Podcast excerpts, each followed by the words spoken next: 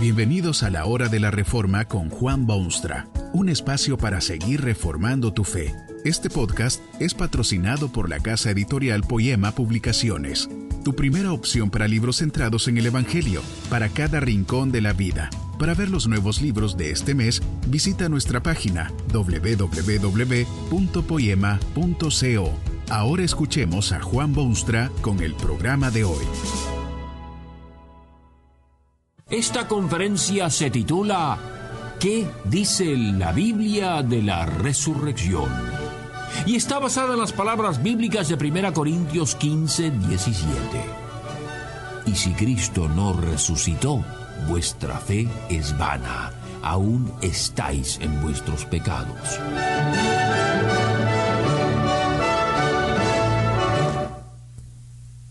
¿Será cierto que Jesucristo resucitó de entre los muertos?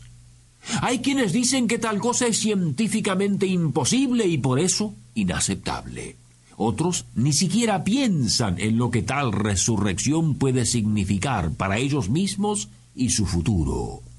Supóngase usted que tales personas tengan razón ¿Qué forma o tipo de mundo sería este si eso de la resurrección no es otra cosa que un cuento mitológico? Sería sumamente difícil contestar esa pregunta exhaustivamente, pero sí sería posible hacer una lista de cosas importantes que no estarían disponibles. El apóstol Pablo calculó una vez lo que sería el mundo sin la resurrección de Jesucristo y el cuadro que pintó de tal mundo está muy lejos de ser ideal. Esto es lo que dijo el apóstol.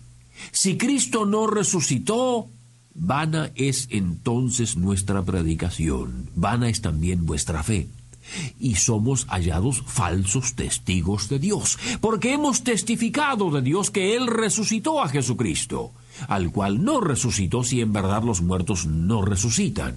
Porque si los muertos no resucitan, tampoco Cristo resucitó. Y si Cristo no resucitó, vuestra fe es vana, aún estáis en vuestros pecados. Entonces también los que durmieron en Cristo perecieron. Si en esta vida solamente esperamos en Cristo, somos los más dignos de conmiseración de todos los hombres. Usted puede ver en estas palabras varias posibilidades. Si Cristo no resucitó, toda predicación es en vano. Supóngase que todo sermón y todo mensaje cristiano, desde los púlpitos de la tierra, en las misiones del mundo, en la página impresa y en la radio, no es otra cosa que palabras sin sentido. Hay mucha gente que así lo califica, ciertamente, pero supóngase usted que tuviesen la razón. Piense en los miles de sermones y en los millones de páginas de lectura cristiana que hay por el mundo. ¿Qué le parece si todo esto fuese un fraude completo y una pérdida total de tiempo, el fraude más estupendo de la historia? Eso es precisamente lo que sería toda predicación si Cristo no ha resucitado. Pablo dice que en tal caso todos los predicadores son falsos testigos de Dios, perjuros que dicen mentiras en nombre de Dios.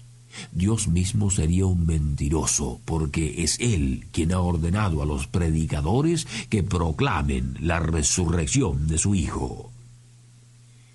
Si la predicación fuese cosa vana, sin embargo, no hubiera durado dos mil años.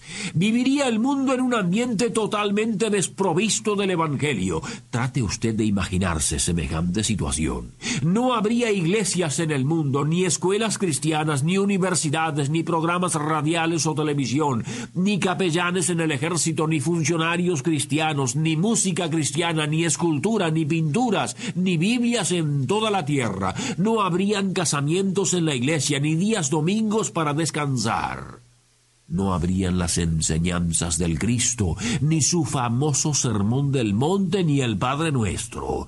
Todas estas cosas ni existirían siquiera si es cierto que Cristo no resucitó. Tendría usted un mundo prácticamente vacío si todo eso le fuese quitado súbitamente. Pero hay más. ¿Cómo sería vivir en un mundo donde no hubiese la influencia saludable de la fe cristiana?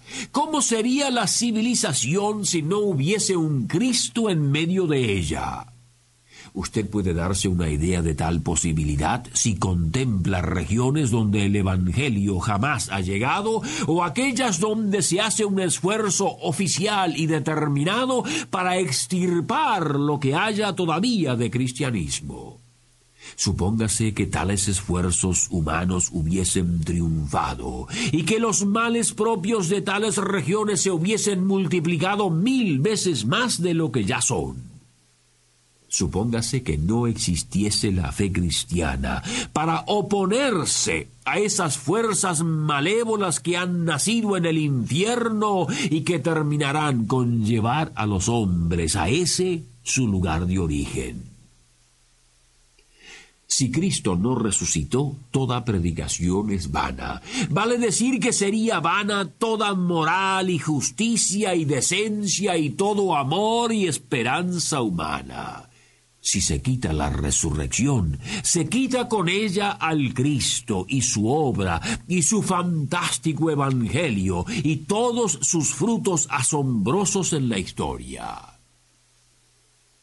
En segundo lugar, dice Pablo, si Cristo no resucitó, todos los que han fallecido ya, aunque creyentes en Cristo, están decididamente perdidos. Piense usted en los millones que han ido a sus sepulturas con la firme convicción de que irían al cielo.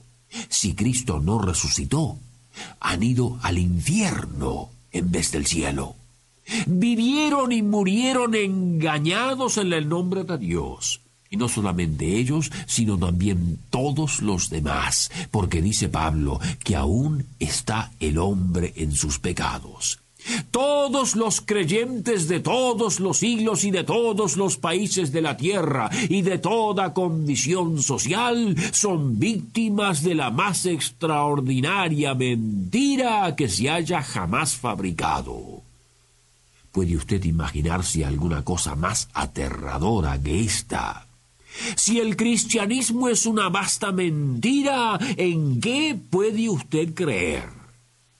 Si el ser humano puede vivir y morir en la confianza de que Cristo es Salvador, y luego llega a la eternidad para descubrir que todo fue un cuento de hadas, habríase llegado al límite de la tragedia humana. Ni siquiera los peores explotadores del hombre han podido causar tanto daño a sus semejantes.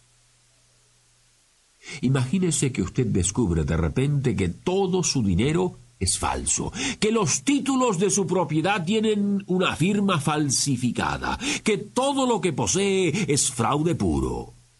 Es de imaginarse que usted no solo se sentiría defraudado, sino furioso. Imagínese que se hiciese un descubrimiento así con respecto a la fe cristiana. A pesar de las muchas ideologías y fuerzas que tratan precisamente de desacreditar el Evangelio, el mismo ha permanecido intacto hasta el presente. Si algún día triunfasen tales esfuerzos, dice Pablo que seríamos los más dignos de conmiseración de todos los hombres. Qué cuadro desgarrador para el hombre y su mundo. Sí, también para el mundo, porque Jesús ha dicho que sus seguidores son la sal de la tierra y la luz del mundo. Si Cristo no resucitó, la sal ha perdido su gusto y la luz ha perdido su brillo, y el mundo sería un vasto desierto, un árbol sin hojas o un río sin aguas. Quienes rechazan al Cristo en este mundo y su saludable influencia, poco tendrían que rechazar si toda la historia del Cristo fuese falsa y fraudulenta. Tendría usted un mundo sin sentido, reseco, extenuado, miserable, raquítico. Es con enorme satisfacción que uno puede volverse de ese cuadro deprimente y oír las palabras alentadoras del apóstol. Mas ahora Cristo ha resucitado de los muertos. Es como si con un suspiro de alivio profundo el apóstol dijese, gracias, gracias Señor eterno, que tal posibilidad de un Cristo que no resucitó no es factible. Todo creyente genuino puede entender ese alivio paulino porque la resurrección puede verse en la vida de ellos y en el mundo que los rodea. Alabado sea Dios por el Cristo resucitado. Pero si usted no tiene fe en Jesucristo, probablemente todo esto lo tiene aburrido. No está usted dispuesto a cambiar de opinión. Bueno, el Evangelio no viene al hombre primeramente para que éste cambie de opinión, sino para que se cambie su corazón. Usted dice que le resulta imposible creer que Jesucristo resucitó literalmente de entre los muertos. Dice que tal cosa es contraria a las leyes del universo y las reglas de la ciencia y que poco valor puede tener en su vida diaria si Cristo resucitó o no.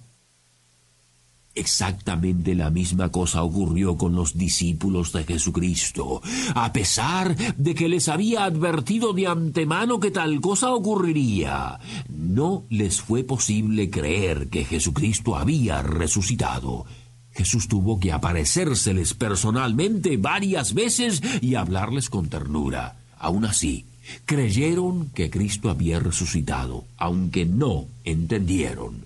El misterio de la resurrección era mayor todavía que al principio. Se vieron forzados a creer algo que no entendían. Cristo no se aparecerá hoy en día para demostrar que efectivamente ha resucitado. Para ello dejó en este mundo su palabra infalible y sus múltiples seguidores. Usted tendrá que hacer lo mismo que los discípulos, creer en el Cristo resucitado.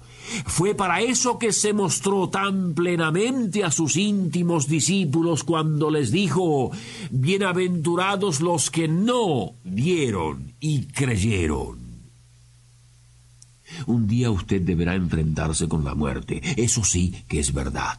Pero, ¿cómo verse frente a la muerte sin la resurrección? Cuando llega la hora final, no se necesitan respuestas a supuestas cuestiones, sino vida eterna. La cuestión no es si la resurrección es mentira o es verdad. Las únicas alternativas son vida eterna o perdición, también eterna. Solo Cristo, quien dijo, yo soy la resurrección y la vida, puede ayudarle en su dilema. Que este mensaje nos ayude en el proceso de reforma continua según la palabra de Dios. Si quieres profundizar en la exposición bíblica, puedes buscar más recursos en www.poema.co. Allí encontrarás libros que te ayuden a entender la palabra de Dios y aplicarla a tu vida. Poema, el Evangelio para cada rincón de la vida. Nos vemos en el próximo episodio de La Hora de la Reforma con Juan Bonstra.